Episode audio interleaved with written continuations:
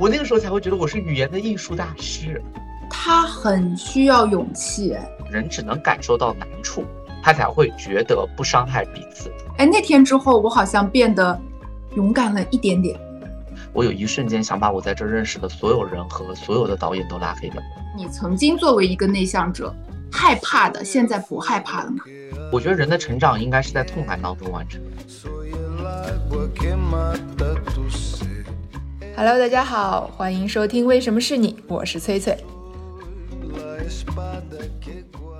奇瑞跟我们的朋友打个招呼好不好？Hello，Hello，大家好，我是奇瑞，也感谢翠翠的邀请。我又是第一次聊，我看你很多资料，然后我看到一个非常嗯温和、温暖，然后很细腻的席瑞。然后你讲过一个故事，我觉得我们的用户其实今天都知道，就是嗯，奇葩说里面你讲过，小时候你想要一个橘子罐头，但是你的家庭条件。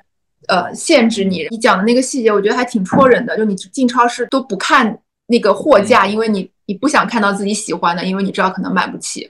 然后那个七块九毛钱的橘子罐头，对对对对然后你外婆给你买了，买了之后说那是你们一天的饭钱，所以你你嗯，你吃到了最苦的一个罐头啊。这个细节我就觉得还挺戳的。然后我在看这些你之前那些故事的时候，我觉得你好像代表了一类人，就是你经历过一些童年的苦，然后这样子长大，你有很多东西不敢表达。可能你我再大一点说，那可能是你说的内向者也好，敏感者也好，然后比较迁就别人，在人群中是以别人的需求为需求，然后不太表达自己的需求，等等等等，沉默。嗯，你知道吗，徐瑞？就是在我们很多的用户里面。有很多人描述过同样的特质，然后我们就好像看到他们慢慢慢慢长成了同样的大人。那个大人是不敢表达，心里面可能会有很多愤怒，那个愤怒是也许是指向童年，也许是等等，嗯，就是变成了沉默的少年、沉默的中年等等等等。但你你好像没有，就是在我的意象当中，席瑞变成了今天的席瑞，席瑞没有变成席瑞 B C D。好像每个人都在某一个十字路口过，然后你走了这条路。有很多人在同样的童年，大致经历相同童年之后，他们走了另外那条路。我特别好奇这一点发生过什么，就是你内在的那个东西。你看，我在今天跟你聊之前，我拍了一个小视频，我我我会再把今天跟你讲的再剪辑出来，再拍小视频。但是小视频里我就在讲，我说。好像有很多内向者，他们会进入一个负循环。他们因为迁就别人，然后等等等等，他们在人群中其实是受苦的，是吃过苦头的。其实你也有哎，你也有过在人群中吃过苦头的很多很多的例子。所以跟人打交道或者勇敢的表达，就变成了一个负循环。他们就会讨厌人群，他们不合群，喜欢一个人待着。但你是另外一条路，你通过表达获得了正反馈，提升了自己的影响力，然后变成了一个勇敢表达的内向者。那两条路是发生了什么事情让你？我觉得发生了一个很关键点，是我后来在，当然我觉得人生有契机啊，就是我开始反思这个问题，它需要一个中断，因为我觉得大多数如果我们没有一个时间去反思这个事儿，可能我们压根儿就不会觉得自己面前有两条路，就是觉得自己面前好像就只有一条路。所以比如说我们今天这样，可能就是一个启发，一个中断。然后我呢是遇到奇葩说的时候，我觉得那是我的一个中断，因为它辩题。是一个可能不是我身上发生的事情，但跟我的影子有关，就是跟我曾经过去投射到我身上的影子有关。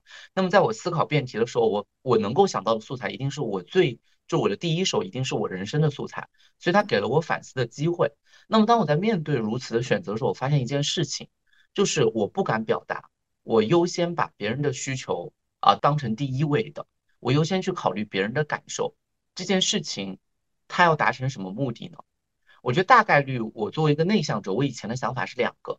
第一个就是别人会更喜欢我，啊，对，因为我我把别人的需求当成需求，我就是一个善解人意的人，然后别人会更喜欢我，别人会更接纳我，我的人缘可能会更好。啊，第二种事情就是就是就是我这么表，我这么去照顾别人，别人因此而开心，我会跟着开心。但我觉得可能不会是第二个。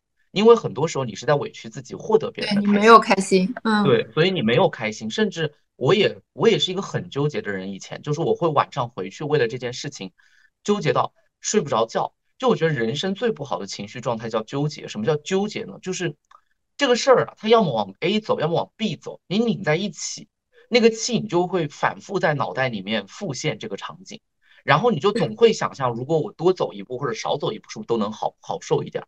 所以就就就很拧巴，就是别人让我去做一个事情，但是我不愿意做，那可能是我就是为数不多的休息日，但是我去做了，我明明想要拒绝他，而且那个事儿做了，就是说白了就是他跟我说没钱，但我当时很穷。我又很在意这个事情，但我又不能主张。我说为什么不能有钱？但我没有主张，我没有跟他进行，就是都没有到沟通的层面，我就把这个摁下去了。然后我我去了，去了之后当天占用了我非常多的时间，而且还有后续的一些额外的工作。然后我就很别扭，我觉得好委屈啊！我付很多心血，然后没有得到回报，我还付出了就是时间，然后我连着两周没有休息，我就觉得很委屈。我就会很纠结，很纠结这个事情，所以，所以我就觉得这个给自己的状态造成了不好的影响。第二个就是我发现，即便是第一个目的跟别人维持关系，其实也没有做到。我我说句实话哦，后来在我观察当中，就是他会觉得这是理所当然的，因为他觉得你毫不费吹灰之力就答应了我，一定是因为你最近很闲吧，就不金贵了。对，就是不金贵了，是真的，真的，真的。我我原来特别不想交流这一点，我觉得交流这一点有一点故作，就是故抬身价的感觉。但是我后来发现人性就是这样，就是当你不假思索的像一个老好人一样，然后你说对对对，这个事情就是就是我能做，他就会觉得是。而且关键是你一旦答应了一次，后面的麻烦是持续性的，就是我没法拒绝。比如这一次他找我，下一次他还会找我，然后我如果拒绝他，就会说就。因为我我的人生可能伴随着一个影响力的变化，就会听到一些话叫做“你之前是答应过的，哦，你现在不答应我了，你变了，你变了，你你开始在意这些了。”我想说，其实我一直都很在意这些，只是应该勇敢一点了，是吗？对，我以前你只是 OS 在意，现在你至少把它说出来了。对，以前是那个看英剧那种打破第四堵墙，就是对着镜头开始在意吐槽一句，现在就是现在就是自己就是真的在意。所以我后来觉得，我后来听过梁旭阳分享给我一句话，我特别喜欢，我也分享给大家，就是喜欢你的人肯定不是喜欢你委屈自己的样子。如果你要靠讨好别人获得别人的喜欢，那只能说明他从来都没喜欢过你。因为他喜欢的并不是真实的，嗯，我非常喜欢你的这个观点，然后我也特别好奇的想问你，因为我看到评论区有很多人都在点头，哎，其实你刚刚讲那些情绪，我觉得很准确，就就大家心里面都有。你是你有没有印象，在哪个场景当中那个拐点发生？你说是奇葩说，但我在想，你能去上奇葩说也是一个很勇敢的事情啊，就是那个具体的拐点，你有印象吗？具体的拐点应该是在有一次，就是就是在奇葩说的辩题是让我反思这个事儿啊。但是这个真正的生活就是有一次，呃，我跟我也是出去兼职干活，然后我没有按期收到我的酬劳。就我以前内向到什么呢？就是我甚至都没有问。但你我是在意这个事儿，我先说我在意这个事儿，但是我没有问，因为我觉得问钱是一个非常尴尬的事情，好像体现出我在。逼他，或者好像体现出我很着急，但是，对，但是他绝对是没有按期在在在做这个事情。然后我没有问，我这个人别扭到什么地步啊？那一天别扭到我要把这个人约出来，以吃饭的名义，这个饭叫做什么？就是这个饭就是。我我开完就是我们在聊天的过程中沟通，并没有带这个，我都没有在微信上暗示。我的意思是你出来我们聊聊天，很久没见了，我很想你，大概是用这种私人关系。然后在就跟那个喜剧电影一样，就是接下来的饭局里面，你在见缝插针的暗示他一件事情，叫做为什么我的钱还没有结算？然后然后我就我就觉得我的天呐，就是我那个时候才会觉得我是语言的艺术大师。就是就是就是就是，我要在这个过程中不停的见缝插针，然后不停的要顾及对方的感受，对，还顾及对方的感受，还不能让他那个。后来我觉得是我遇到的合作对象特别好，他非常干脆的跟我说，他说：“哦，对，我们钱没结给你。”我说：“对。”然后他就马上说：“不好意思，就确确实实是工作失误，但不是故意的，就是因为项目多了之后，就是有一些项目可能他没有单独进行核算，就会忘掉。然后他就说：“他说他当时我们在吃饭的后半段，这个因为这个就被识破了嘛，识破了之后我就觉得很尴尬，但他没有很尴尬，他就坐下来跟我说，他说我比较好奇，为什么你不肯跟我直接说这件事情，要绕就这么大一圈？而且他当时有点失落，他说：“我以为我们除去工作关系，你是真的想跟我吃这餐饭的。”我说：“就还有这一层，是的。”对，然后我原来你是在这儿等着我。对，然后我就我就说我说嗯，我说我说，但坦白来讲，我今天真的很重要的这个目的就是提醒你记得打钱。对，哎，那如果是现在呢？此时现在的你再遇到这种事儿，你会怎么样去要钱要债处理它？我我还是会直接沟通，我还是会直接沟通。就是我觉得我现在变化非常大，因为我知道我们就是行业内有些人有经纪人或者有工作人员。或者我见过还有一个非常好的方法，我也分享给各位，非常好笑，就是有人两个微信号，因为他第二个微信号就要伪装成工作人员去谈这个事情，来说出那些他觉得会因此尴尬不体面。大家都好不容易啊，很不容易，对吧？我见过这样的内向者，我见过，就是有一天他跟我说，我说我给你介绍一个，他说你等会儿，我切换一个微信号。我说为什么呢？他说因为有一些事情我自己不方便聊，但是我现在手上又没有工作人员，然后就切换了一个，然后装作是他的工作人员小 A、小 B、小 C 去聊这个事情。所以其实他是敢聊的，他只是不能在这个 躯体里面聊。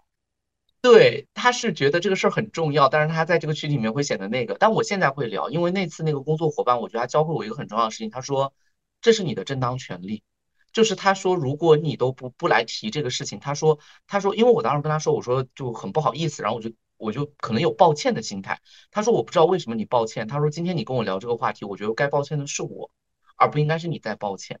他说就是对，他说他说我们把抱歉的事情弄反了，你在你在帮我的忙，然后是你应得的部分，就是但是你却因为我的工作失误在向我道歉，而且你刚才用了一个词，你说你遇到的那个合作伙伴很好，他很爽快的答应了你，对你你觉得他是好，你甚至觉得他的这种行为是好，但他就是不是爽快爽快答应我好，而是他愿意跟我留下来沟通接下来这个事情应该怎么做。哦，啊，因为我们有一个预设别人的心态，容易预设错，叫提前很尴尬。然后我后来在他身上学会了一件事情，是他后续跟我说：“奇瑞，你记住，随着我们项目合作的越来越多，你一定要提醒我这件事儿，因为我不想失去你这个合作伙伴，而只有你敢在我面前提这件事情，我才能确认你是在意我和在意这个项目的。”他说：“这就是我们思维的落差。如果你不提，你自己默默有委屈，时间长了，你一定会想走，你会怪我，甚至有可能你不在意那个钱了。有一天，但是你总会觉得是我故意不给你的，而你不愿意跟我沟通。”他说：“你其实不明白，你愿意跟我沟通，我才会更放心，我才会更觉得你会在我这儿把我们当回事儿啊。”对，是的，是的，就就他是在坦诚沟通了。他非常坦诚，而且我觉得他说出了很多管理者的心声。我听过你一期也在聊管理这件事情，就是有很多时候，其实管理者不知道下属的那个委屈点，呃，其实都不是单向的。有的时候下属其实也不知道管理者的那个点在哪里，但是大家都互相预设了对方。所以有好多管理者跟我咨询的时候，他们会问说：“我不知道为什么我的下属突然离职了。”我说：“没有一场离职是意外，大家都是预谋已久，只是你不知道。”这个就就是人和人之间的那个非常遗憾的点，对，就是如果大家听到这个，你心里面本来就有一些在嘀咕的东西，也许不妨今天之后就去把它戳破。我觉得不会像你想象的那么的可怕，有很多东西就是我们预设出来的。所以你刚才就是这样聊下来，你会觉得是。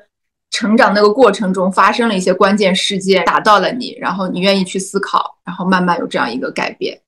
因为那是我第一次在外面跟一个长期的这个公司做合作，然后也是我第一次开始接触职场上的事情，所以那之后我就懂了一件事情，我觉得坦诚清晰沟通比自己默默委屈要好太多了。因为这个事情是这样，哪怕就我也得承认单次沟通可能也会有矛盾。就是也可能会有冲突，甚至不是大的，就可能是有不舒服。但是这个不舒服是当天很容易被化解的，大家出来吃吃喝喝或者一两句鼓励的话。但是如果我也在想，当时在 A、B 点上，如果我一直不沟通，我又是一个如此内向、敏感又纠结的人的话，我就很容易预设错对方的意图，然后我会觉得他可能在耍小聪明，那么可能就没有我们长期的关系。我觉得像我们这种内向者，在成长的过程中，可能有原生家庭或过往经历的影响，很容易给自己给一个非常强的安全边界，也很容易在离开的时候是不打招呼的。就是像刚才你说的，我们可能在合作伙伴，包括在亲密关系里面，我们离开就不会跟对方打招呼了，因为我们没说，对方也意识不到，然后我们会觉得这样是安全的。但是我觉得那个是直接打破了我一个思维，就是我觉得可能我需要去直面这一些，因为不然的话我会错过非常多长久的关系，因为不然的话我们彼此之间就会完全不知道对方到了那一步啊。那个安全其实还是因为。你预设了外面的危险，嗯，才有的安全。对，嗯，他很需要勇气。我经常遇到的一个场景是，如果我要去坦诚沟通，也许凭我跟对方的对他了解，他给我的反馈大概是你想多了啊，就是没这回事，或者是可能是你预设的那个结果。你在这种情况下还会勇敢的走吗？比如说，大家就会说啊，你看你想多了。你知道，内向者经常说到一个词叫“你想多了”。所以，当你预设这样子，或者是依你对对方的了解，他就是会发生这样子的评价，你还是会去沟通吗？你会怎么去处理这种情况？我觉得这是这两年我在，因为那件事情就是转变我坦诚沟通这件事情是可能在一八年左右，但是我觉得这两年我在学一件事情，我还是会去。就是我，我觉得除了坦诚沟通的第二件事情，第二步啊，就是如何面对拒绝。啊，对，因为我们前面讲的这个，就是我自己的一个经历，是我遇到了一个他愿意跟我来坦诚，同样报之以坦诚的这样的一个沟通者，或者我在他心里面是足够重要的，他也愿意花这个时间来把那些误会给清除掉，给破清开来。但是这我们在人生当中也一定经历过，我抱着一腔，好不容易，可能我在家里面已经想了很久，好不容易已经鼓足勇气，第二天当我找到我的上司，找到我的同事，找到那个跟我暧昧不清的对象，然后告诉他这些事情的时候，我得到的回应是：你想多了，没这回事儿，没有针对你，我觉得不重要，你好好干你的，就是一定一定有这样的场合。因为沟通它是双向的，但我们最终只能决定我们成为什么样的人和我们怎么做。呃，我也只能说我在第二步还在继续锻炼自己，就是要面对这样拒绝的风险，因为可能他就是不愿意跟你沟通。我有我有过被排挤的经历，我这个感受非常明确，就是当我意识到这个情感不对，以前我就是觉得不要挑破这层窗户纸嘛。如果是以前我的内向的这样的一个心态，我就会觉得不要挑破这个那这个窗户纸，就是就这样吧。得过且过吧，但是我觉得我我在意这段关系，我想要去我想要去澄清一些事情，我想要跟他解释一些事情，或者我想要跟他想问问他为什么最近变成这样的时候，对方的回答是你想多了，我没有针对你，对，啊，或者是怎么样，嗯，可能就就没有办法，我但我觉得这是一个非常常态的事情，因为因为你必然在迈出那一步的时候就会遭到对方的拒绝。就的风险，这个是必然存在的。但我觉得我们能够做到的事情是不留遗憾。所以我现在会在后面加一句，就是也许你现，因为我觉得你去跟别人说是你准备好了，也许别人没准备好，所以我可能对，就是会给他留下一个话口，叫做呃，可能我今天来找你，你你没有想要跟我沟通，或者你没时间，或者你最近心烦意乱，我觉得你可以再想一想，如果你有一天愿意回来跟我再聊这件事情的时候，随时欢迎。非常认同，非常认同。就有我，我前段时间发了一个朋友圈，就是我突然有一天意识到说，因为我以前非常怕跟那种很强势的人沟通，然后就是声声音很大、非常坚定，然后会跟你翻脸的人，我就很怕。呃，内向者有的时候是反应跟不上的。我觉得反应跟不上，就是因为我们突然之间接触到了对方大量的情绪能量的时候，我们就被那个情绪给控制了。我就很怕。后来我突然有一天有一个很强势的谈判方在我对面，那个时候我突然意识到说，所有在你面前表达强势、愤怒、张牙舞爪的时候，他背后可能都有一个词叫做“我需要”，只是他不知道。然后如果在这段谈话中，谁能把那个“我需要”给破解了，谁就是谈话的主导权。哎，那天之后，我好像变得勇敢了一点点。啊，就是人不会有没有来由的情绪，所以只要这个，只要这个我们能够体察到他情绪背后的那个需求，就把问题变成了可以解决的这样的一个合作性的对话。对，因为非常多的指责其实可以翻译成说我需要你的帮助，但是你没做，然后但是我只有很多人是越过那个我需要，就直接上来说你为什么没做这件事儿。这一点我对我自己还挺有帮助的。然后徐瑞刚才分享的一点，因为大家对你的印象是一个奇葩说辩手，然后在舞台上大放光芒。然后，嗯，我有一个好奇啊，徐瑞，就是都是沟通，都是表达者，然后你见过那么多表达者，你有没有觉得你跟其他表达者不同的地方在哪里？你有想过这个问题吗？啊，我我有想过这个问题。哦，我觉得事实上学习分为两类。就是就是，我觉得我我的不同是，我是先从实践走入到学习和去讲授的过程当中。就是有些人他是先天获取了知识，然后知识变在脑袋里面，但是他不一定在生活中会去践行它。这种有，其实他不仅在沟通，在很多人文学科都有，他会有很好的价值观念，有很好的文采，有很多对于事件的看法，但是一旦还原到自己身上的时候，他就哪哪都不能知行合一。这种人在我们专业也见得挺多，我觉得这个是个非常可惜的问题。就是知识的财富，就是知识的宝贵性，或者知识给人带来的财富，一定不是我知道了它，而是我要怎么用它来解决我生活当中的问题。我觉得这是第一步。第二步就是有些人他是先从知识入手，然后走入到了这样的一个实践领域当中去，然后这个这种人就是知行合一。但是我觉得我是我的闭环路，是我先从实践开始。然后到了理论，然后再回到实践当中，再去不断验证和跟进。因为我自己在语言表达上面可能有一些小天赋，但这个天赋是主要是在公众表达和故事性表达上面。很多人问我说，什么时候意识到自己表达有天赋？我就讲个故事，就是我们，呃，我在小时候的时候，我家里面就是就也没有什么娱乐设施的时候，那个时候我妈妈有订杂志的习惯，嗯，就是那种什么知音啊，就这样的杂志，就是约定的。然后他喜欢看呢，我也喜欢看。我看之后，第二天呢，我就去跟我的那个同桌讲讲这个里面的笑话，或者讲这个里面的故事。而且我不知道大家初中的时候有没有上过那种什么猫扑论坛，就是很多鬼故事，我特别喜欢看。然后我记忆力还不错，我看完之后，我就我跟同事聊天的时候，我就我就想跟他讲，呃，不是跟同事同同学，然后跟他讲，对。然后先是一个两个人的位置，就是我跟我同桌讲，就是很小的一个范围。不知道为什么讲着讲着讲着讲着之后就会出现 啊第三位、第四位、第五位、第六位，然后就下课了，就跟搞搞就是开始老师还以为我在跟大家讲题，他说你喜瑞在跟大家讲什么题？后来一听发现你们就在班级里面搞这些东西，后来没办法又去操场上讲，然后当时同学们就过来听我，当时觉得也很奇怪，就好像我能把一个文本性的东西讲得更有画面感，就是通过语言的表达，但是。在沟通上面，确确实实还不是，因为可能有我自己的人生经历的问题，所以那个部分可能还是我后天不断在经过这个反思、调整，然后再学习、再过来改变的。所以在那个时候，我逐渐意识到我在语言表达上面是有天赋的，就是整个语言思维。然后具象化的思维都有天赋，然后所以到后面我才会开始想要去把它变成我自己的一些经验总结，然后变到辩论上去，变到这个讲故事上去，变到演讲上去，然后到这个过程中，呃，才开始去总结固定的一些方法论啊。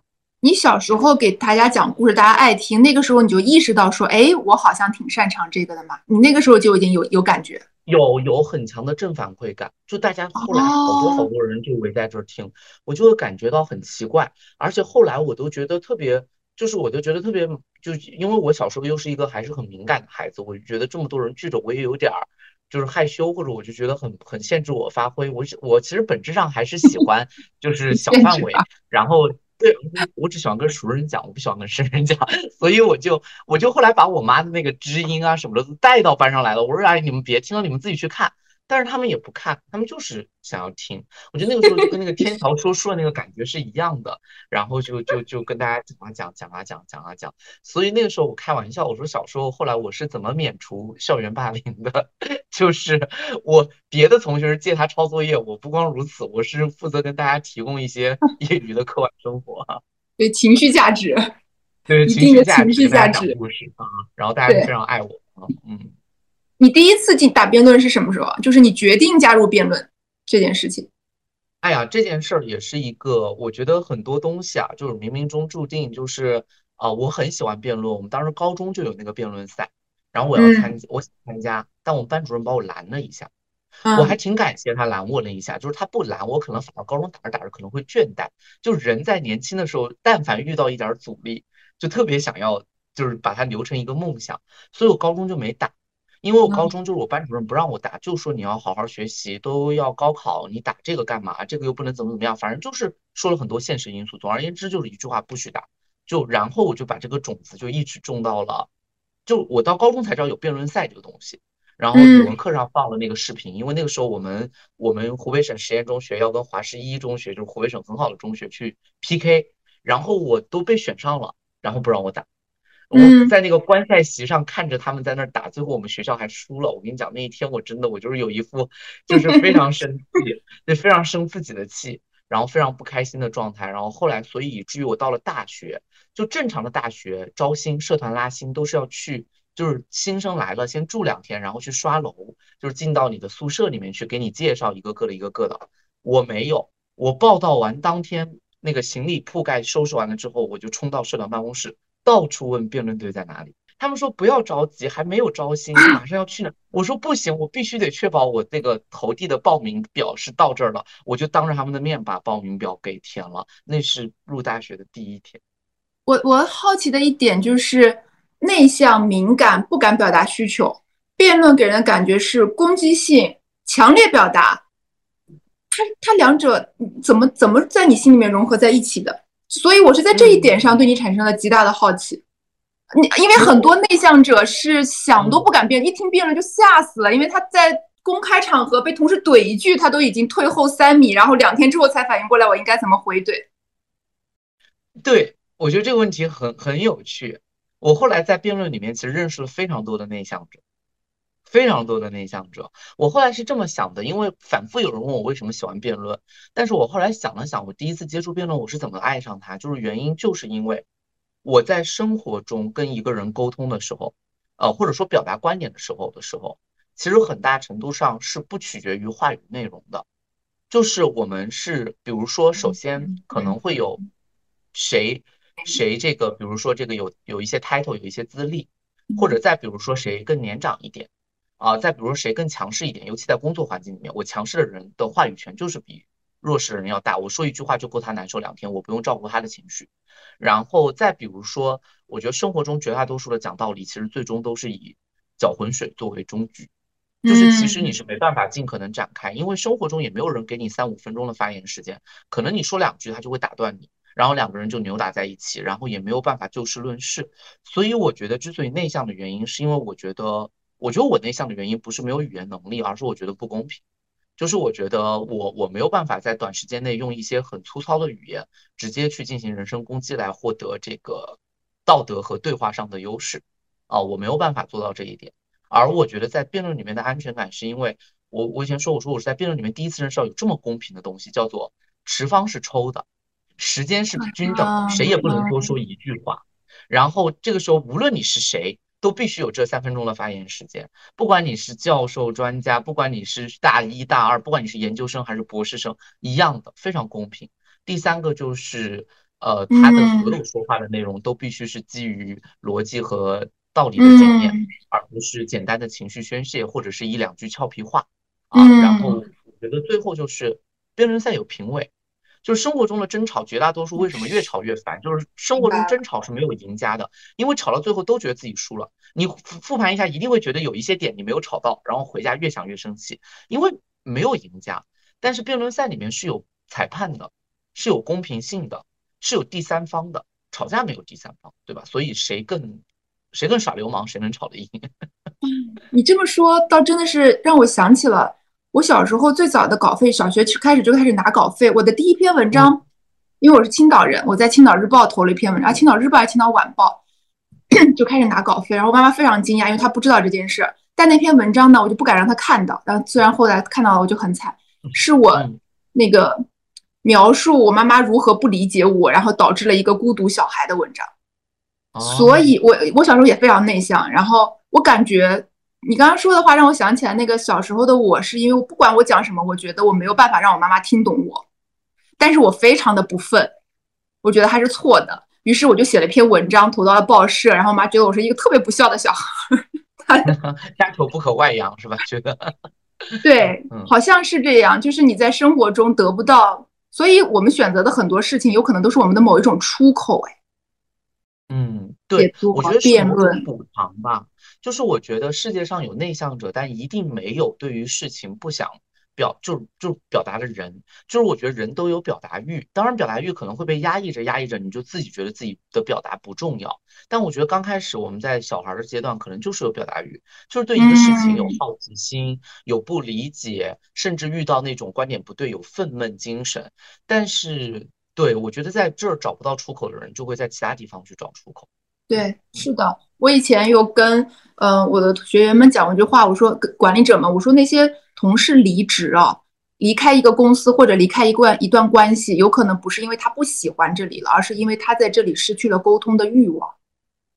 他认为别人我我在这里，我再怎么说你也不会懂。我说了很多次，你都给我打回来了，或者说是我可能也没有能力说清楚。然后他充满了那种无力感和失去了沟通欲望，所以他会离开一段关系。我以前觉得说我我这辈子可能都不会打辩论，因为我就是那种在强势对方面前，我就会节节退让，一退八米远之外。但今天可能不是这样的，而我们那些曾经认为我们不会表达，有可能真的是一个没有好的表达环境，所以有可能可以自己创造。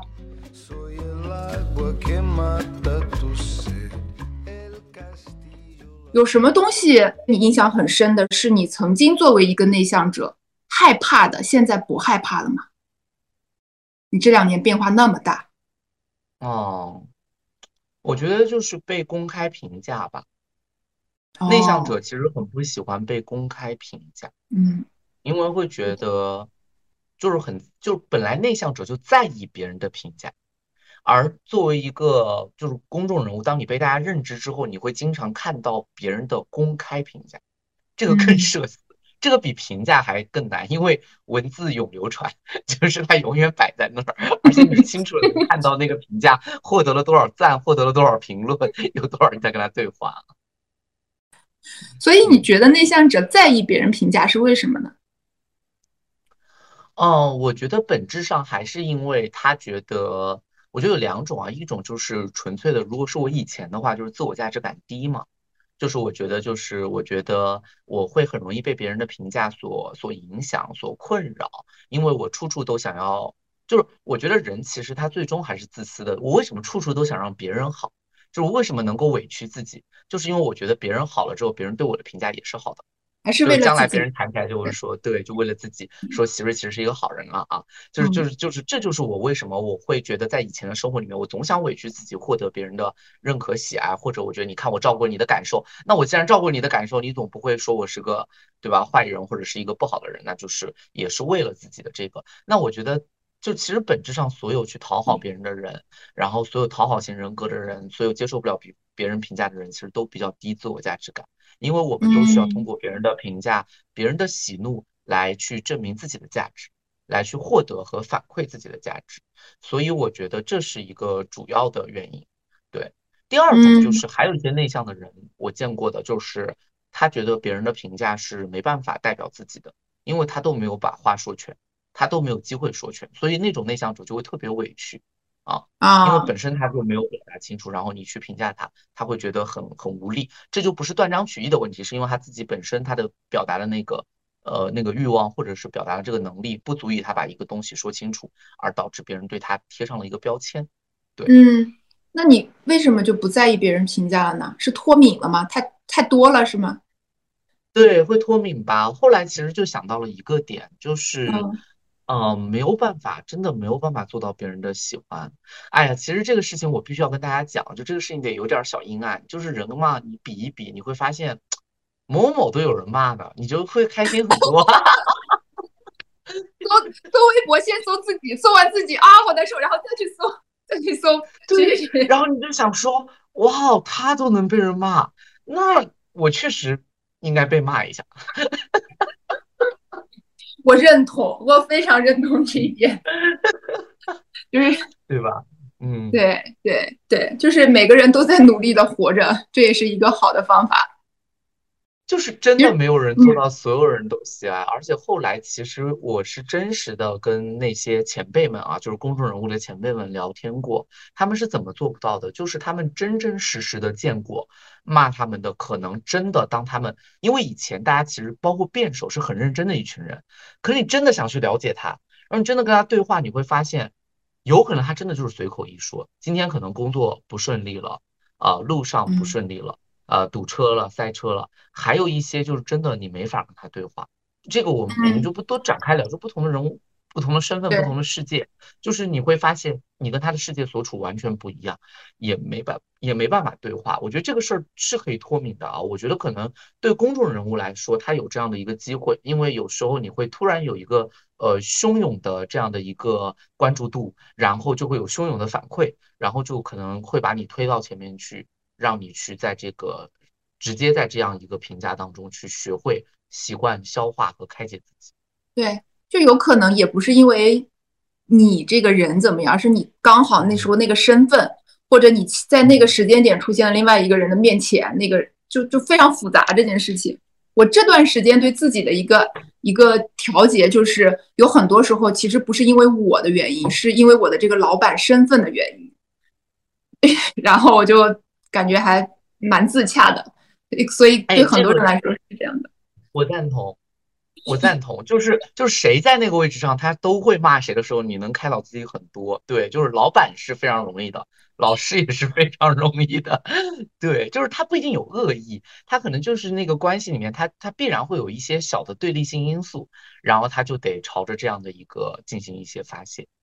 对，而且包括如果是部门之间的冲突，我们就会告诉他们说，其实也不是你谁在这儿，因为部门之间有一些规则冲突，都会有冲突，就大家就不要因此而把自己给给绕进去，就先先把那个课题给分离清楚啊。我们经常跟大家这样讲。如果我我再问你一个问题啊，就是嗯，这个问题其实我也自己问过自己，就是敏感特别宝贵，我我我认为对我们走到这一步来说，敏感还是帮了很多忙的。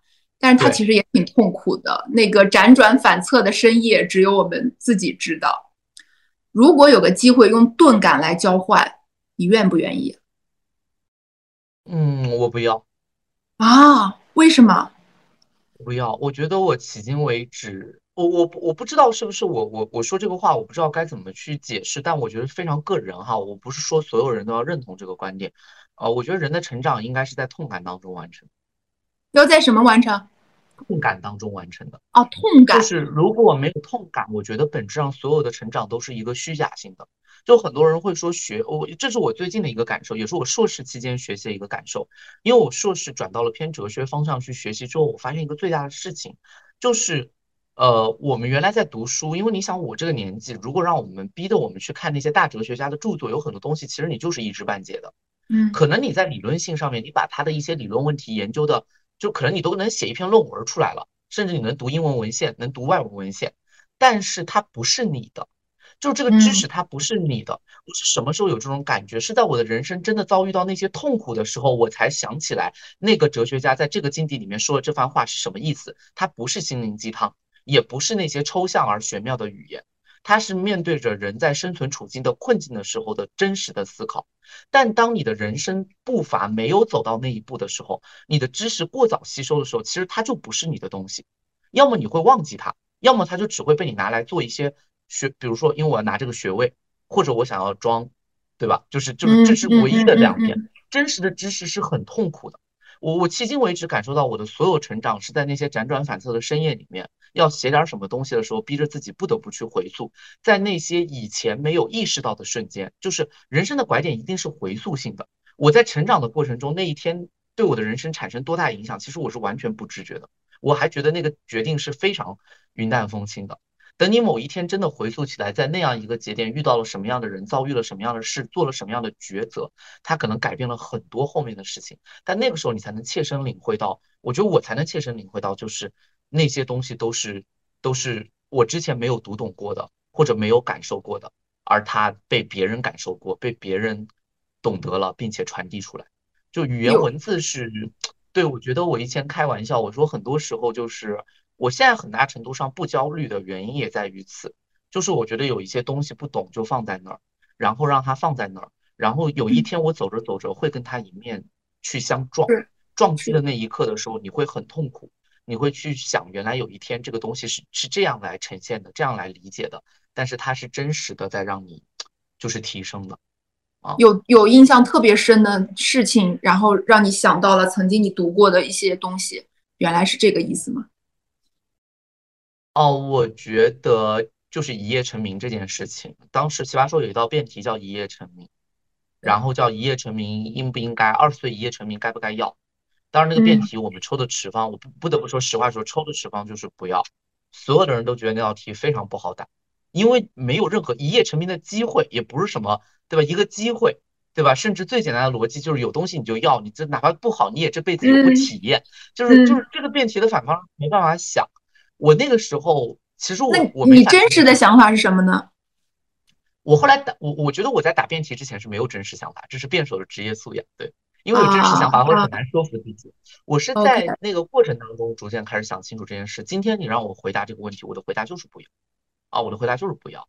然后我当时是这么想的，就是我觉得这道题其实也是逼着我在想我奇葩说这几年的经历，因为因为我其实这几年我反思了人际关系，反思亲密关系，反思了原生家庭，但是确实没有一次在反思奇葩说带给过我什么。当别人在问我这个问题的时候，我说显而易见啊，带给过我名气，带给过我大家都认识我，也带给过我一些网络暴力，也带给过我大家对我的评价，也也不得不逼迫我去面对。但我觉得这都不是本质的。但那一天我留下来想一想的时候，我觉得带给过我什么？我觉得带给过我开始有一种，呃，非常焦虑的欲望。这个欲望叫做我想总结一种方法，怎么被人喜欢。而我觉得谁开始陷进去，谁就会被深渊吞噬。这是我当时有真实思考。我觉得这是所有名气带来的漩涡，因为世界上被人喜欢是没有方法的，被人喜欢是没有方法的。就是你可以总结一千个，就是我是怎么被人喜欢的，他是怎么被人喜欢，他是怎么红了的道理。但是你把这一千个道理做了之后，你也不见得能成功。成名是有偶然性的，它一定有，它有太强的偶然性，有太强的都不能说是个人性，有各种各样的机遇，有天时地利在里面，还有你没有意识到的一些东西。但是我在第五季参加完奇葩说的时候，我居然认为。我会为名气这件事情真实的焦虑和烦恼。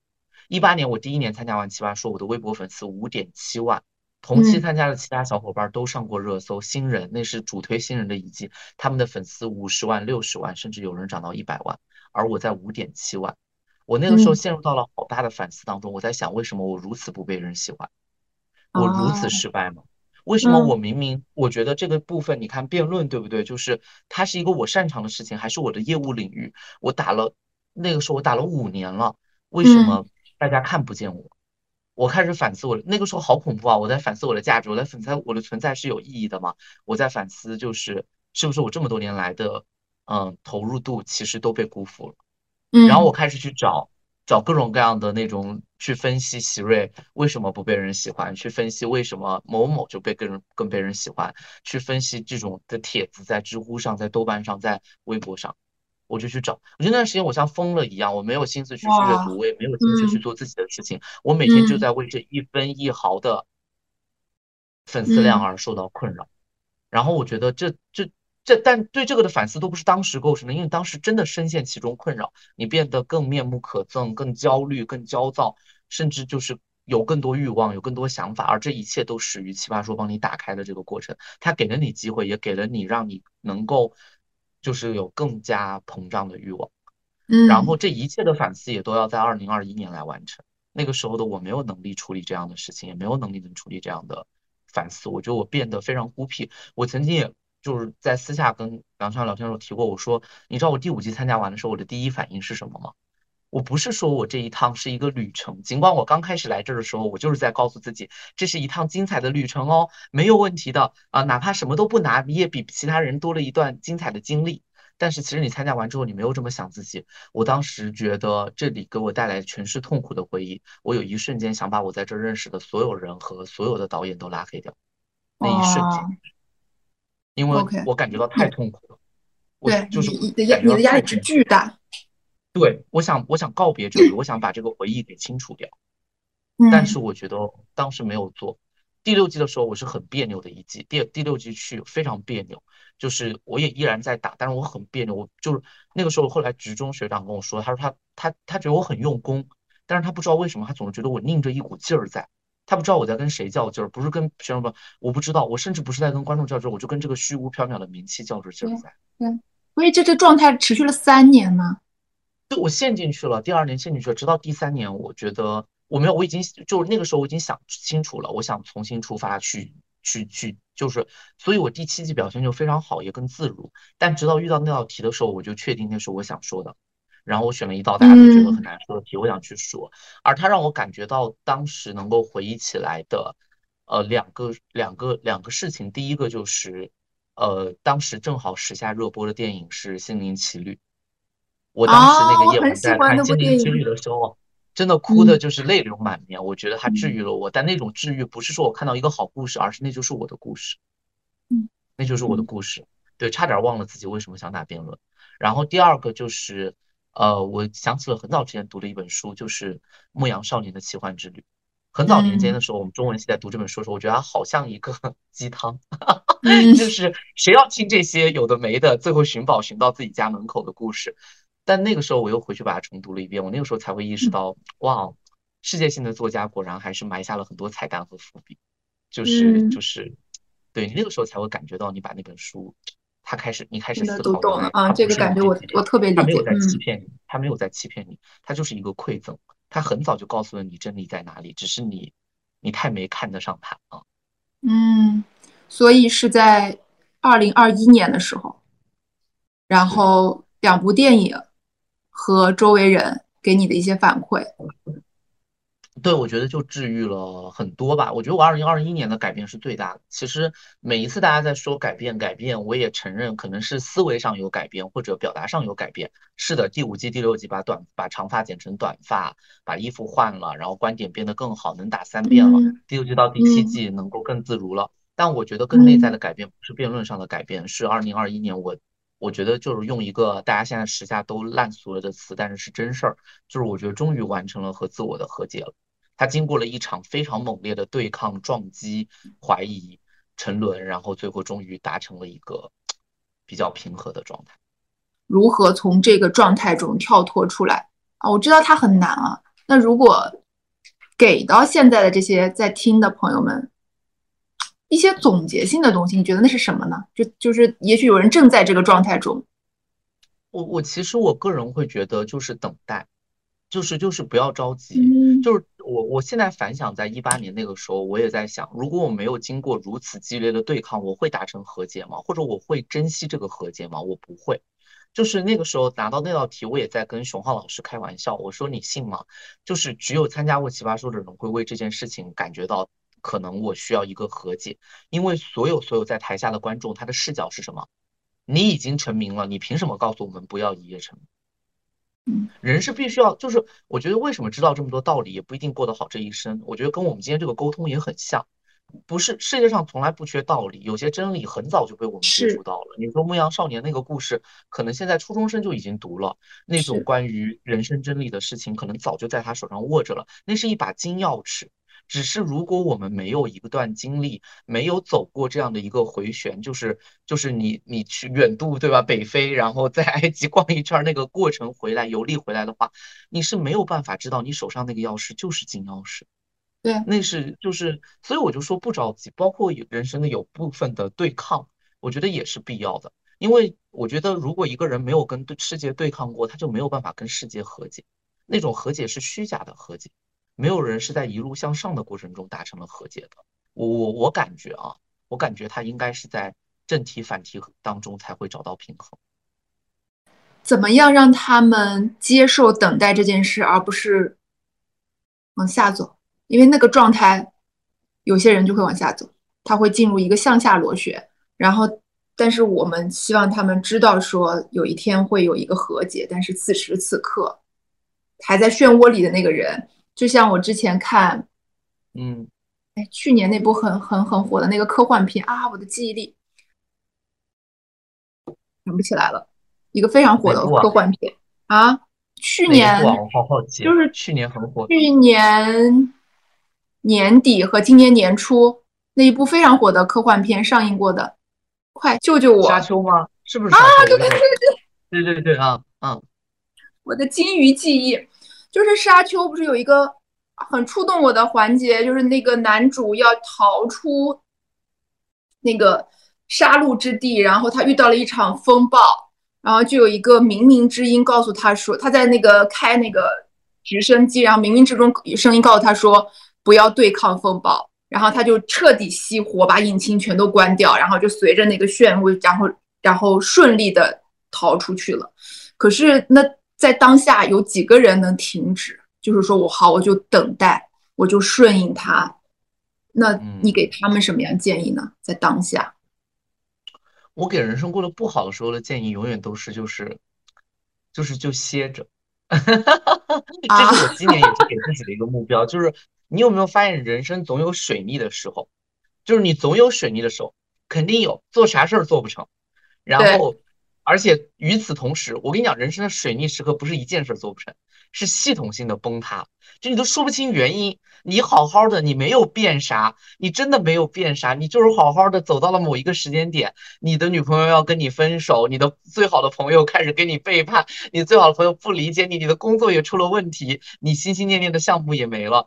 就是某一段时间，我觉得大家可能都或多或少有这样的遭遇，那一个点集中爆，就是系统性的风险在某一个地方全面崩溃，系统性做不成事儿。对对，就是就是就是，当然这不是偶然的，也是因为一直以来的一些积弊，它可能需要一个彻底的清除。很多人就问我怎么办，我说我没有怎么办。我后来想到，就是那个时候，我不知道为什么，我觉得就是有一股对抗性力量，而且你越努力的想做这个事儿，他就越不让你做成，嗯，它就越让越跟你在自反。我觉得那个时候可能就是自己的状态出了问题。对，我觉得是跟心态和状态有有绝对的关系。对对，嗯，对，就那种力量不是外界的，我觉得就是自己的，就是自己跟自己。出现了某一种宕机的那种 bug 式的状态，你歇过吗？就是我看你这么多年一直是非常忙碌，你有歇过一段时间吗？歇过，歇过，歇过，歇过。我是忙的时候集中忙，我今年就是歇了。我去年，对不起，二零二一年我歇了七八两个月呢，啥也没事儿，就在家。啊，真的，朋友们，席席瑞都躺平了两个月呢，躺了两个月，就是两两个月，那是真的没工作两个月。然后我在家干嘛呢？我在家干嘛？我在家就是种花 和养 养猫。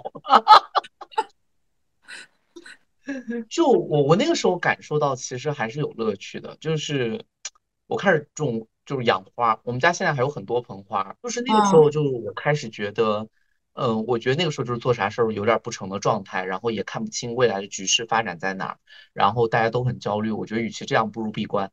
然后我就闭关了。然后我就在家里面过一种非常低限度的生活，但是并不是说就是躺着睡觉啊，就是说也是在整理自己这些年来的优势，然后将来可以往哪里继续发展。然后，但反而那个时候心态非常非常平稳，就是他不焦虑，他更像是我集中下来享受一下这个阳光，享受一下这个猫咪懒洋洋的那个状态。对，在家里面我就跟他两个人相互对对视。然后再就是想一想自己这些年手上有什么优势，有什么能力，更适合能做什么。就是如果要切换行业，有什么是能带走的？然后我最想做的事情是什么？在未来五年，我的第一份工作，我希望还能达成什么样的目标？就是在想这些事情。嗯，我很喜欢一句话，前一天看到的，他说一个人之所以活得不够快乐，是因为他不知道如何跟自己心平气和的待着。你你待了两个月，很厉害。嗯嗯。很厉害，然后如果是有像我们这种职场人，我最近也是会挺有感觉，因为在创业啊，然后就有很多事情会阶段性的，真的是阶段性大崩塌。你不知道为什么那段时间可能就是有核心核心成员状态不好要离职，然后业务也起不来，然后就各种哪儿都不行。但我没有办法集中性躺平一两个月，但的确是有一个，还我觉得还挺有用的，就是如果你今天特别不想干一件事儿，就不干。没有任何一件事儿推一两天会怎么样，就不干。然后你你会非常神奇的发现，等一两天之后，你可能哪一天睡饱了，你突然之间就干了，然后顺手就能把它干掉。但是在那之前好难，这些对你来说好抗拒，抗拒一件事都跟睡不睡得饱有关系。我非常赞同，我也觉得，我我我也觉得，我觉得人要真的要适当，我觉得这个不是躺平，就真的适当放过自己。嗯，就是你自己。其实我觉得，就是很多人说我不了解我自己，我觉得不太会，因为自己是很诚实的。你难道真的不知道自己今天就是真的就是不想完成这个事儿了？就是真的心烦意乱？你是很诚实的，你骗不了自己，更加骗不了自己。就就是接受自己啊。嗯，是的，嗯，对，就是我觉得人是这样的，人只能感受到难处，他才会觉得不伤害彼此。但我们大多数人在拒绝的时候犯的错误是。就是或者之所以觉得难说出口，是因为他明明内心很纠结，但他把这些丰富的感受都要摘掉，然后最后变成了一个拒绝，那当然就是有点难以接受了。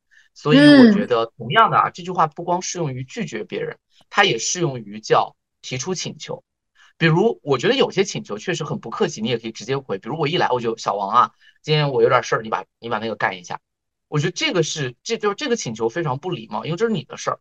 但我觉得同样的，你为什么有一些请求不好意思？内向者为什么有一些请求也不好意思跟别人说？是因为你也没有把你的难处说出来。那小王是这样，就是我要找你去干个事儿，可能要打扰你周末的兴致。我也想过，如果让你干，肯定也很，就是你可能会在心里面也会说，对吧？这也不是你的事儿，而且咱们俩还是同级。但是确确实实，我现在呃这个周末遇到一个什么什么事情，我现在非常焦虑，我觉得只有你能帮我，所以你看可以不可以？就是把所有的感受放在前面，把请求放在后面。这样你的所有的话就都能说得出口，因为最差的结果就是被拒绝，但起码不会伤关系啊。对，而且这种感觉特别好，就是对方是能感觉到你的重视的，就是他在情感上他事儿没有做成，但是关系上他被拖住了。对对，嗯。然后我记得以前有一个学员问说怎么样啊？就是对，经常有学员会问我一些人际上的问题，然后我就会第一时间先问说你有没有跟当事人聊过？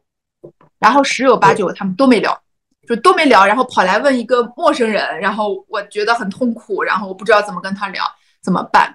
然后一一般的方法就是，你把你不敢聊的这种心情先表达清楚，然后这件事儿就很好聊了。就是啊，我哎，我其实想跟你说件事儿，但是我挺挺挺难，挺为难的，因为我担心说的这事儿你可能会不高兴。哇，这句话一出。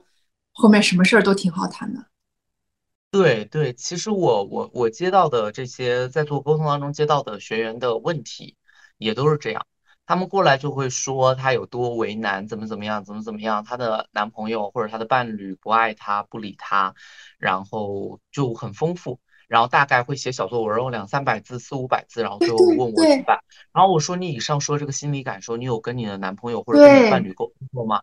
他说。没有，我说你看，你其实最应该跟他沟通，他都不知道，在你他的简单的一句话或者简单的一件事儿，在你的心里面引引起了一个像电视剧一样翻涌的剧情。对，而这些丰富的感受你都没有告诉他，他当然就会不理解你。当你告诉他了之后，当然他也有可能会拒绝你，也不会答应你，但是起码就是他能够看到你是怎么想的，我觉得这个很重要啊。这也挺有意思的，就大家对当面去坦诚一些。情绪和感受还是非常为难的，它跟我们受教育、成长环境有很大的关系。包括你刚刚说有两个人格的那个人，有两个微信号的那个人，他其实是可以讲这些话的，只是我原本的那个身份好像我没有办法在你的面前讲出我可能不舒服，或者是我直接想拒绝你的需求。那个底层是什么？就是他不敢跟自己对该该沟通那个人去沟通所有的感受。他怕的是什么？本我觉得本质上啊，就是我们是不敢在亲近的人当中示弱的。我们的华人语境有一个非常有意思的事情，我们我们在外面都知道做人要谦虚和低调。我没见谁就是这个在外面的时候，对吧？都当然，就我们把那些喜欢吹牛、喝多喝多了喜欢吹牛的人，大家都知道枪打出头鸟。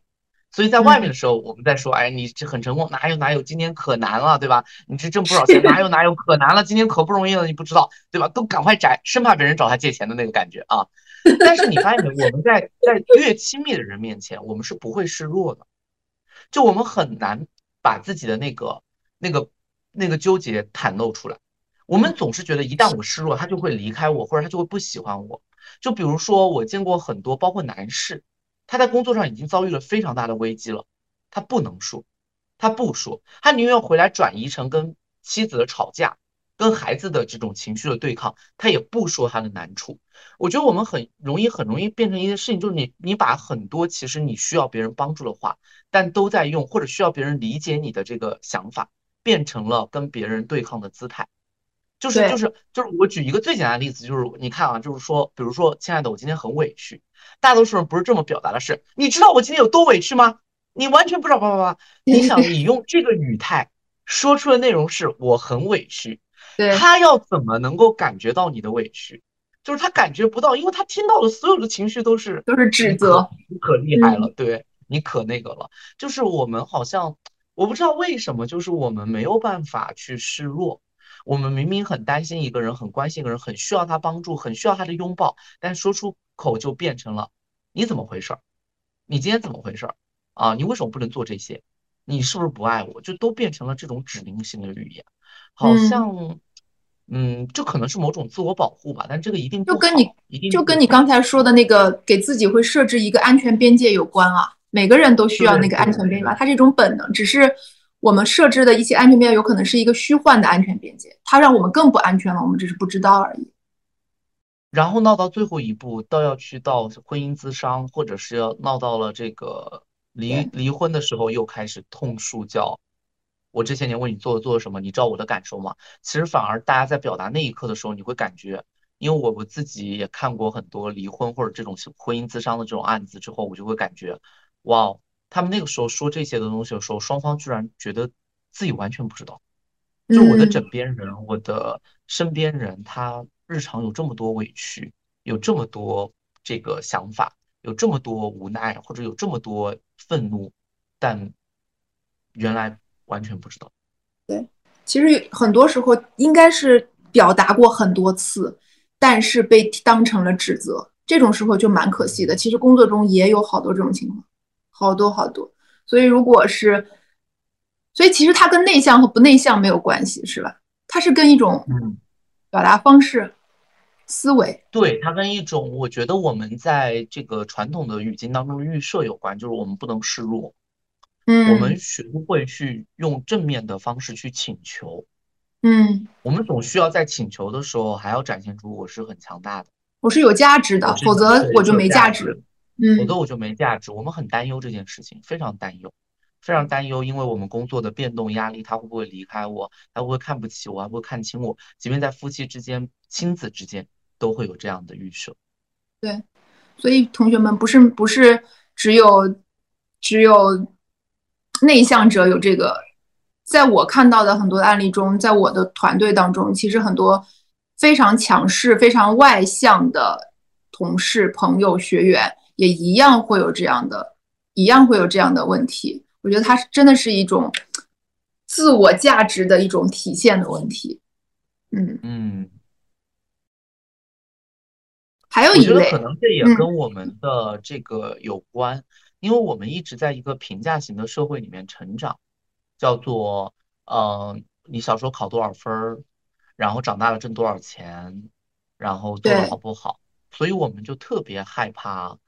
就是我觉得大家应该要分清，其实就是真的是你内在那一圈子的那个交往，比如说亲人、爱人、孩子，包括最好的朋友，他其实是不在这个评价维度里面的，不需要在他们面前也要保有这样的评价维度，就会不然的话，你就会在这个圈子里面变成内向者，变成那些戴着面具伪装自己的人。嗯，对，认同。还有一类内向者的痛苦啊，其实刚刚也提到过，就是大家一提到自己是内向者，就会有一个场景，觉得自己非常内耗。其实你刚刚说的是纠结嘛，大家会觉得想很多。然后，职场中的一类典型场景就是，老板对一个事情会有质疑，然后呢，就有很多的学员会觉得说，老板其实是在针对我，他就是不认可我，他觉得我不行。但有，如果是真的有一个第三视角，你去跑去问老板，老板说啊，我没那个意思，我是真心没那个意思。然后我跟你讲，我我们之前有一个同事，有一个非常有有趣的那个，就是我们有一次做跨年，每年会做跨年。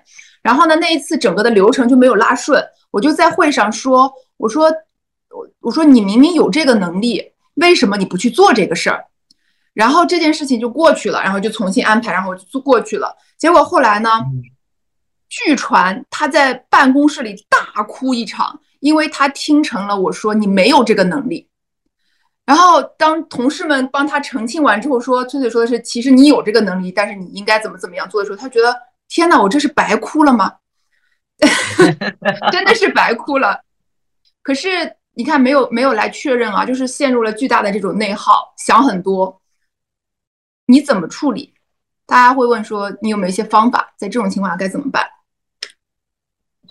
我觉得双方，我我我，如果是我哈，我还是建议你去主动表达这个感受。就是我觉得，我希望你去把那些，因为我说实话，我相信大多数，就是说实话，大多数说老板不喜欢我的人，我觉得这个问题一定是需要他自己去澄清的，就是需要他自己去弄清楚的。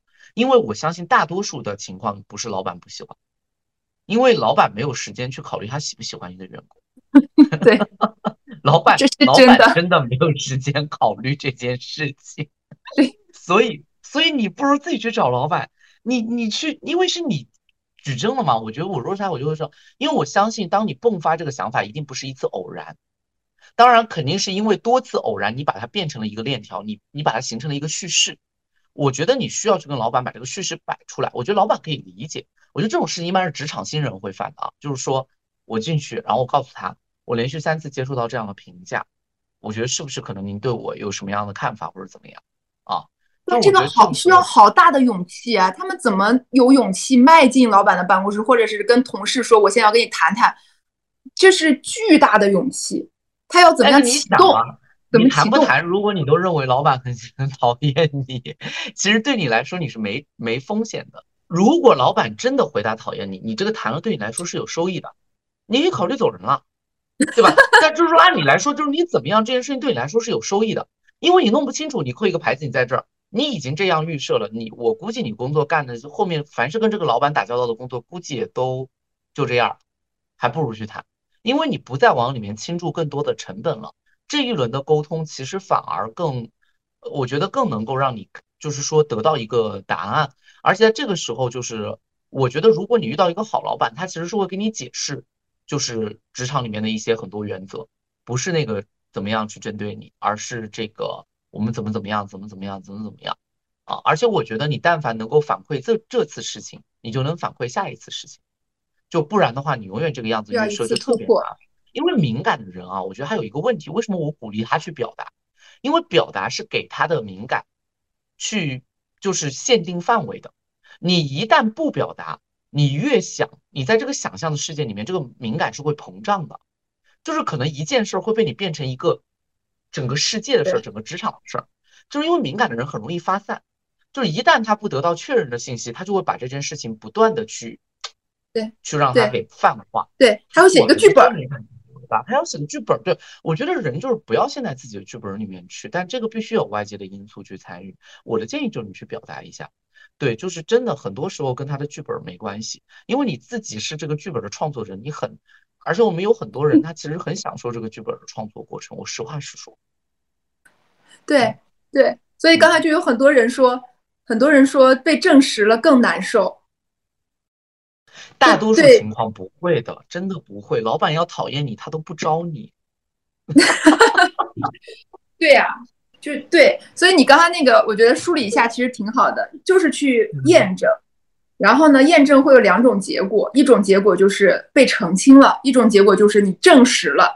但是无论如何，你都有下一步动作了，总比你停在那里，然后自己在那儿很难受要好。就是总能获益，就为了让自己获益，总是去启动一下那个“获益”这个词儿，我很喜欢，因为我觉得所有人的所有行为其实都是出于对自己的。某一种利益的保护，那么就去想清楚，说我不去谈，我持续在这里纠结，对我到底有什么好处？一定有某一种好处。我不相信一个人做一件事情对自己是没有好处，所以有可能持续在那里缩着，然后在那里想象，不去澄清，是一种对自己的保护。你从中是获益的，但我不知道是什么获益。有可能你会觉得说，那至少我还能在这儿待下去，我不用面对残酷的真相。那也行，那你至少也获益了，所以也别为此难受，别觉得说啊，我真的好纠结，就怕就是你其实已经选择了一个对自己有益的行为，但你还没有意识到，还在那儿觉得啊，我我真的好惨，你就这两头都不落。对对对，我我我是充分建议，真的，因为想象扩散，其实你最终也也没有带，我见过很多这个也是求职者过来说，上一任就是觉得老板不喜欢，老板有问题。我说你跟他沟通过吗？他说这需要沟通吗？我觉得好可惜啊！你看你最后走的原因还是老板不喜欢你，但是甚至甚至你都 没不如证实一下，对吧？对对对，说不定是你自己让自己走的啊。对，好，你看还是有很多人在问说，证实了之后都会就会自我怀疑，大家还是很怕，就是大家的好多好多的恐惧。嗯，我懂了，就是就是本质上还是接受不了一个人对你的评价不 OK 嘛。嗯，哎，是的，这个是关键点。嗯，所以能愿宁愿窝着，其实是不想去面对，万一他对我评价不 OK，因为那个的杀伤力更大。我自己想想，也就自己想想了，你就自己想想。但是我觉得，其实怎么说呢？嗯。我觉得是这样吧，还是要把职场跟喜不喜欢分开，是一个比较正向的思维。就是我甚至觉得，在职场里面问老板喜不喜欢我这句话是非常奇怪的。他要怎么叫喜欢？其实这就是我一直很好奇，他要怎么才能叫喜欢？他必须面对你是笑着的、和颜悦色的，然后这个要在你失意的时候安慰你、鼓励你，然后我觉得，然后答应你所有的需求的。对，就是或者就是他在今天组会上表扬的话，不能表扬了别人不带你，不然你会感觉到被冷落，对吧？就是我觉得他首先他这个问题其实本质上我觉得他不太就是不太不太成熟，因为职场上我觉得喜不喜欢真的不重要。对，对，是做不做成。而且我也经常跟大家说，我说句实话哈，就是哪怕你在职场上交不上朋友，我觉得这也不重要。嗯。就是真的吗？就是你是能接受在职场上的这种状态的？对对对。哦，真的，你不会觉得是不合群带来的或怎么样？嗯，不会。我觉得就是你，你当然前提是人肯定有朋友，但是不是一定得在职场上交？我觉得不一定，就没必要。有很多人会觉得很这，我觉得这件事情就类似于叫做哦，我如果觉得我在职场上没有一个朋友，我觉得这很遗憾。然后我觉得我在大学没有谈一段恋爱，这就很遗憾。我觉得都都都不都不是这样的，就是我觉得人生就是你你肯定得有朋友，但是不必非要带着目的说我在职场上一定要去交往一个朋友啊。正好有一类人是这样问的问题，他们会觉得为了让自己显得合群一些，总是会做一些迎合别人的事情，特别是在社交场合，比如说工作。被孤立对很多来说是好可怕的事情。如果说大家在职场中都有三五好友，只有我一个人独来独往，然后每天自己来来去去，大家会觉得是自己错了，自己不够讨人喜欢，不够好。我这里必须要跟大家说一下，这个界定是这样的。我觉得严肃来讲，被孤立是大家都在针对你，这种情况是不好的，职场霸凌是不好的。在大多数情况下的那个所谓的被孤立感，是我的关系没有他跟他的关系那么亲密。对，各位朋友们，我想告诉你，就是你就是我跟他关系不亲密。第一，不代表我骄恶；第二，不代表他他针对我；第三，不代表我们工作不能完成。就好比我过来了，我在办公室里面跟同事打交道非常好，你好，然后这个每天也是下班了或者什么，或者买了有多的水果，我也带去分给他们吃，他们偶尔帮我带一杯咖啡，但这不不代表我们是朋友。就是一个好的职场氛围，也不必然要求我们要成为朋友。而我最怕的就是大家喜欢比关系的亲密度。对他跟他两个人出去中午吃午饭了，没叫我，我被孤立了。这哪门子孤立？别人吃个饭而已，非得带上你吗？就是你相信我，你也不一定想跟他们俩吃饭，对不对？就是因为可能话聊不这是哪门子孤立啊？就是这这你人际关系如果要求到叫我必须要在职场上享受亲密度的关系。我觉得这个期待不好，我觉得这个期待不好。我们录奇葩说的节目，选手跟选手之间也有那么多选手，今天晚上住在宾馆，第二天录制，他约三五好友，包括约到说不定我的室友出去吃饭，没叫我席瑞，我需要为此伤心一晚上觉，我对吧？我我我这个对吧？我被孤立吗？我觉得完全没有啊。你是从小就这样，还是你后来经过变化调整成这样？我我后来调整成这样，我以前也特别喜欢在意这些小细节啊。我甚至我觉得人很不自信，就是内向嘛，因为我觉得我特别有说服力。我以前就这样，我还预设他们是不是避开我出去说我的坏话。肯定有，尤其是那个青春期，对吧？这个敏感的啊，这个甚至不分男女，对吧？不是女生才这样，就是敏感的男生女生都有可能这样，对吧？他们找他出去，他就在说我坏话。他们一起去上厕所了，不带我，是不是就是这个样子，对吧？就是有有有，我觉得后面我发现完全没有，就是有可能他忘了，他不知道你们在一个房间，有可能他真心是有些事儿找这个人谈，你去了。他的话题就只能聊在泛泛的局面，没有办法聊在一对一的局面，这些都有可能。而我也想说，就是他们不找你吃饭，你也可以主动发出邀约，约别人吃饭啊。为什么？就是就当然你也可以，就是当然最极端的，比如说我，我觉得我也可以自己跟自己玩，对吧？就是我觉得不需要亲密，因为我觉得吃饭我自己看看什么东西也挺好的，比尬聊要好。但是我觉得如果你看中了谁，你也可以去交朋友，你也可以主动约别人吃饭。对不对？我我觉得，哎，他们俩走了，那些小王，我们俩去吃个饭也行嘛，对不对？嗯嗯，如果你在意刚才走的那俩，那你就跟上去。对，如果你在意，你也可以说呀。哎，这个我也是鼓励大家，就开一个口，开一个口，就是开一个口，你能够感受到。就比如说，我觉得，哎，你们俩吃饭，对不对？总在一起吃，是有什么小秘密？我去方便吗？好勇敢，但是不方便。对，就是他如果真的面露难色，他会这么说。我也很喜欢这种沟通，叫我们俩今天要聊一个事儿，要不下次吧？嗯，这有啥？别人是聊的事儿，不针对你，你要相信，可能任何这个第三人，他都会拒绝。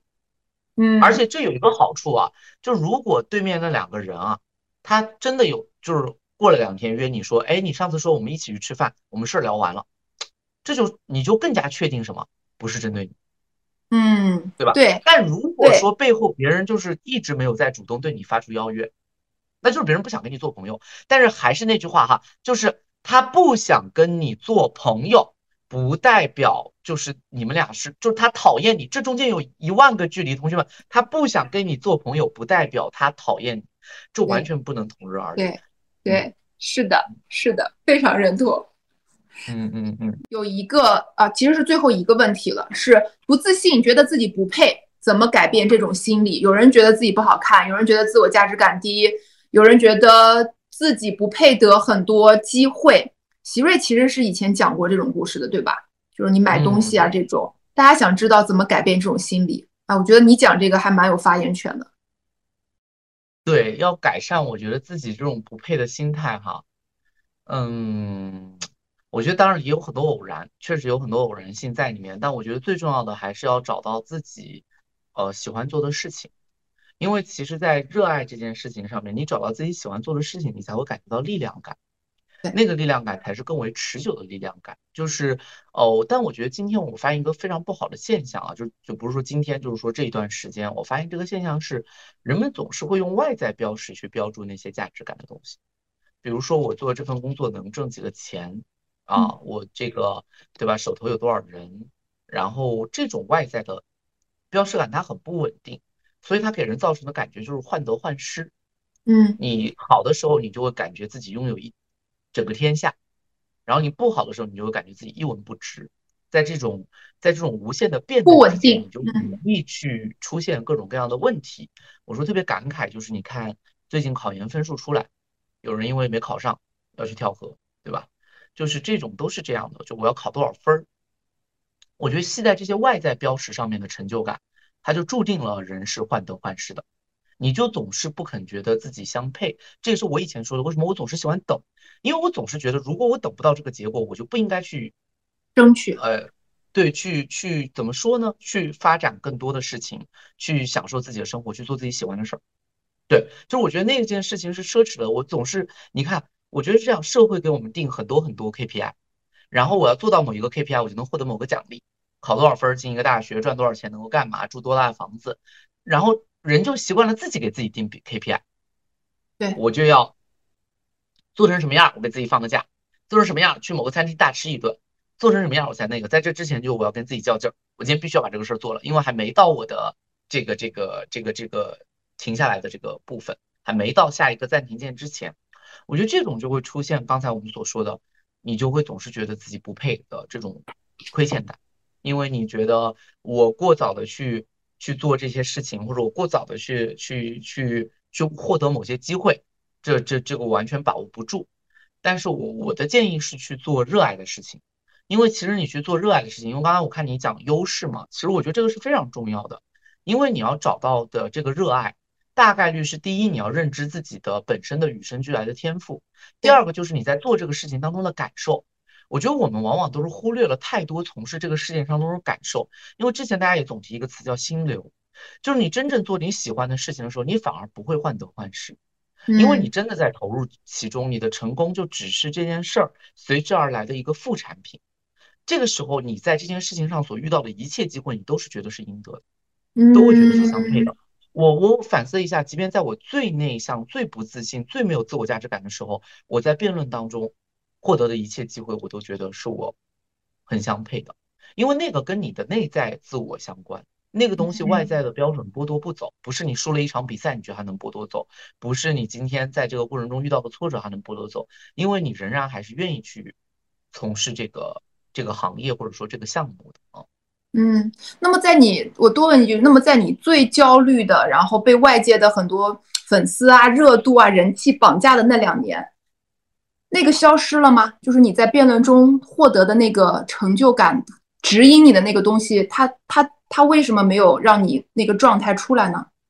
我有，我当时想说，当时就是我在最焦虑、最最那个，就是最最这个纠结的两年、最内耗的两年里面的时候，呃，我当时就说，我觉得奇葩说是不是也影响了我，或者我想要告别，或者我想要就从此把这段经历忘掉。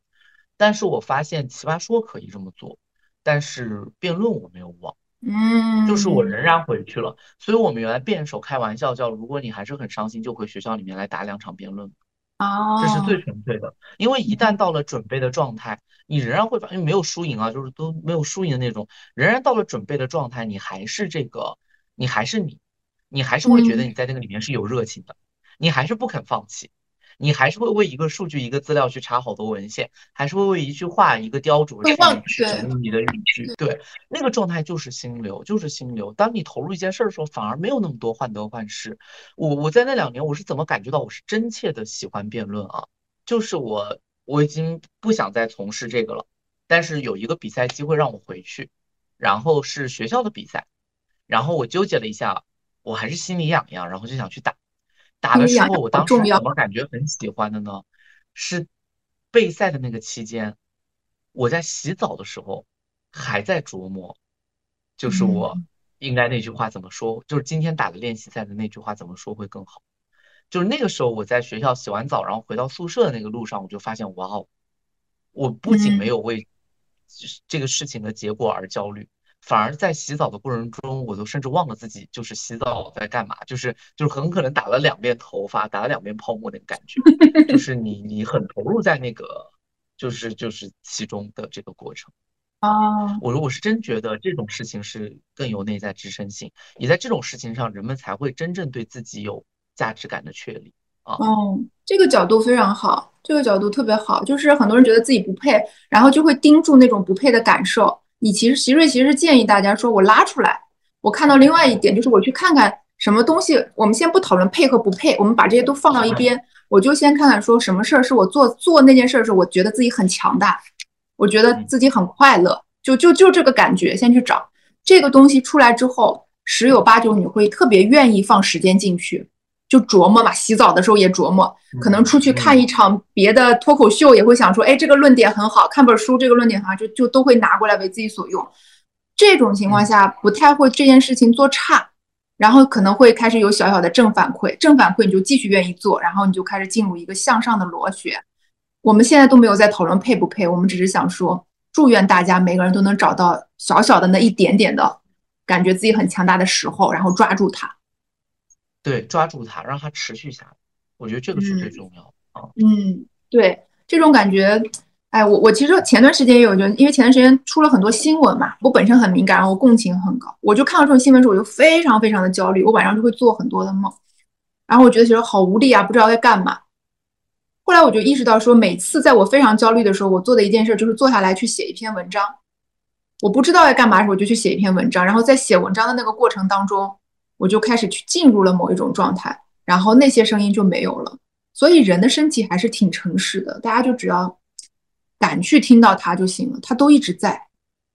对，我不知道这里面是不是有什么科学理论支撑，但我想说，它也许就是你在做你真正喜欢和投入的事情的时候，你的肾上腺素就会分泌出来，然后你自然而然就会把那些东西都都拿掉。因为当你做这件事情你喜欢，你会感觉有力量，这个力量感就会冲掉你那些自卑感，就会冲掉你那嗯些呃配不配的问题，就会冲掉你那些自我价值感的那种贬低性。就是我见过有很多人可能在他人生当中。绝无仅有自信的场合，就是在从事自己喜欢的时候。也有见过很多不愿意开口说话的人，谈到他绝无仅有擅长的领域，嗯他会开始给你夸夸其谈。对对，就是去放大他。好，最后来几个快问快答。哦，还有一个问题，我这个还觉得挺好玩，就是如果拿要拿掉一个你最不想要的缺点，但是代价是要拿掉一个你最好的优点，你会拿掉哪个？为什么？可能你不愿意啊，我们先不管你愿不愿意，哎，我有个问题，这个意思就是说缺点跟优点是等同的，是吗？它是要对等置换的，就是你拿掉置换的，对对对，你拿掉一个就得拿掉另外一个。要拿一个就是拿掉一个缺点，然后但同时要拿掉一个优点，这事儿好像不是很划算，是吧？出很了一道不划算。出了一道很不划算的题靠着自己的优点在支撑自己。对其实绝大多，因为这道题本来问的是你愿不愿意，但我问了好多人，大家都说不愿意。不愿意，对吧？啊、对，但一定是，我就所以我就改了这道题，我就直接问说你会拿掉哪个？就就就都不管你愿不愿意大。家的答案，高敏感是优点和缺点。那我刚才也回答了，我其实不太想拿掉高敏感啊。对，因为你觉得人是靠痛感然后才有成长的，是吧？对，我嗯觉得唯独想拿掉的就是这个吧，就是我想拿掉的缺点是这个，我一想，其实也没有。有有 有有有，比如说有一些，我觉得拿掉的缺点是就是就是，哎，喜欢熬夜算缺点吗？你想想半天，搞了一个这么凡尔赛的，我 没有，我很喜欢熬夜，我熬的很不算，算你体力 好。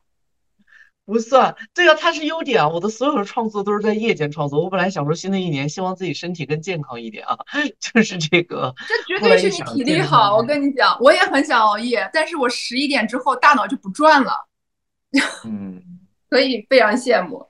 所以其实是没有，对不对？其实想一想哎呀，每天虽然吐槽，但是真让我拿掉，我还是不舍得。对，就是你想，那我们再拿掉什么？拿掉，其实我刚刚还想说，就是有时候记忆力太好也不见得是个好事，但是很多人还是想要记忆力，对吧？不跟你聊这个话题了，嗯不聊了。来几个快问快答，好不好？好的，好的啊。工作时候你最想说但忍住没说的一句话是什么？你做了什么玩意儿？还有第二句，你你在说什么呀？就是不是这个你在说什么？不是说他说这个话不对，有人在这啰里吧嗦说了十分钟他的看法，嗯你嗯，真没听懂他想要表达啥。我刚才有这种瞬间吗？你你诚实的告诉我。哦，你你你没有，你没有，有开会，还有人就是说，那我就说一下我的想法了，一说说了十分钟，然后你根本不知道他说什么，我当时很想说句，你说什么？你自己听一听，就是有一些你自己听一听你在说啥。你看高敏啊瞬间就就就很很慌张，说我有没有？哎，但是当时你会打断他吗？不会不会，我会微笑。好讨厌啊你！嗯，那那个人还觉得你啊，席瑞好认可我，我要不然再多说一点？你是共犯，你知道吧？对，我会微笑望着他。我想说，你怎么能把这个废话再多续五分钟？你有在微博上搜寻过自己吗？搜，啊，搜完之后呢？呃，看看大家的那个那个说法。最近搜到的最让你快乐的一个评论和最让你难过的一个评论是什么？最近搜到最快乐的评论是有同学说上了课之后他的改变非常大，然后帮助他成为了一个就是更好的人。对哦，哦，我懂这种，我也我也会为此而对对对，他写了很长一篇的那个，我我有看到，我跟他按了个赞啊，就是他写了很长一篇很真挚的一个，他也没有，就是他甚至没有艾特我，他应该是一个自我对话，像写日记一样的，我觉得那个习嗯惯非常感动。呃，第二个就是最讨厌的，呃，最最让我伤心的一个评论，最近嘛，嗯，那可太多了。最好的这个。我，我也是那种跟你一样会为，就是公共事件的一些那个共情力特别强，所以会为这个发声。嗯，OK，好的太，多了。但是这个有个好处，预防性拉黑，就是我一般看到这种评论，就是他也没关注我，我就把他拉黑了，嗯，因为预防性拉黑。对对对对，是的，要要要好好活着，这也是一种方法。假如工作里有一个一键消除按钮，你希望他帮你消除什么？工作里，工作里对吧？嗯，呃，对，我想他帮我消除无效信息。哦，懂。那跟刚才那个问题是一样的，就是你说半天说什么？呃，不光是这种，还包括可能有一些，就是因为群，就是工作就涉及到一些加群，然后就会有特别多的浏览记录，然后中间就会岔开出去到的，就很多信息其实跟你没关系嗯，对。嗯，然后你要在那个聊天记录里面找到对你有用的信息，很很哎困难。但但至少说明你第一反应，至少说明你还是非常热爱你的工作的。我们有哦，同事对对，嗯，最最希望消除的是工作日。他可以说他直接把世界上那个“工作”两个字消除掉，世界上对从此他最希望，对工作里有一个消除键，他最希望消除工作日，给他点一个赞。好，最后一个问题，如果有一种超能力可以帮你解决职场的一个困难，你想要什么超能力？不睡觉，啊，你跟我说的，你跟我回答是一模一样的，嗯，不睡觉，不睡觉。为什么？我先问问你原因，不知道我们俩原因是不是一样？嗯，时间真的有点紧紧张和不够用，然后嗯想做的事情很多，想法也很多，但可能需要自己去跑去尝试。然后我自己又是一个比较 open 的心态，我做一件事儿不喜欢把自己放在哦一个环节当中的单一因素，我想看到它的上游和下游都是怎么运作的，所以就需要花费更多的时间啊，跟更多的人交流。嗯，嗯，对，我希望超能力就是可以不困，就是不困。嗯嗯嗯，对，我希望可以不困，可以可以一直有体力，就是就是想法很多，但有的时候是体力跟不上。嗯，对，体力跟不上。所以说明至少我们都还是有志青年。嗯，非常好，很感谢徐瑞带来一些很好的角度。然后，如果大家真的带走一点，我我其实挺希望大家把嗯一种能量或者是情绪带走，就是做你喜欢的事儿，还是有点儿高兴的。嗯嗯，真的真的，这不是鸡汤，这是真实的。哎呀，这个问题不是我们能回答的，我觉得这个问题是，呃，这个问题取决于你你你相不相信。他还真是很好奇的一件事儿。我打辩论打了，这是第九个年头了。我们打辩论刚开始的时候没有觉得这个东西能当饭吃，没有人打辩论第一要不来，因为喜欢不会问这个第一句话，没有问这个。一不小心坚持九年，他变现第一年的时候，我都在想，天呐，你说那个年代谁能学得这样一个活动还能挣点钱？后来他的延伸那么多，带来了这么大的影响力，都是有始料未及的。嗯，热爱这个东西怎么当饭吃？也许，也许问出这个问题的人还没有找到热爱，因为真的追随到热爱的时候的人没办法问这个问题。对特别特别特别的认同嗯，就是有的时候我会觉得，我们做这件事，我做这件事情，它给我带来的精神价值是远大于物质价值的，所以他不会去想说怎么当饭吃，因为你你你你想要的那个都是精神上面的得到。嗯，真的，谢谢，特别谢谢徐瑞的两个小时，然后我们有机会再请徐瑞，谢谢你徐瑞好，下次有机会再见。菲，今天辛苦了，也谢谢大家的陪伴，期待下一再继续聊天啊，肯定也会有下一次的。好，谢谢。感谢大家收听本期的《为什么是你》，我是崔崔，欢迎大家订阅我们的节目，下期见喽。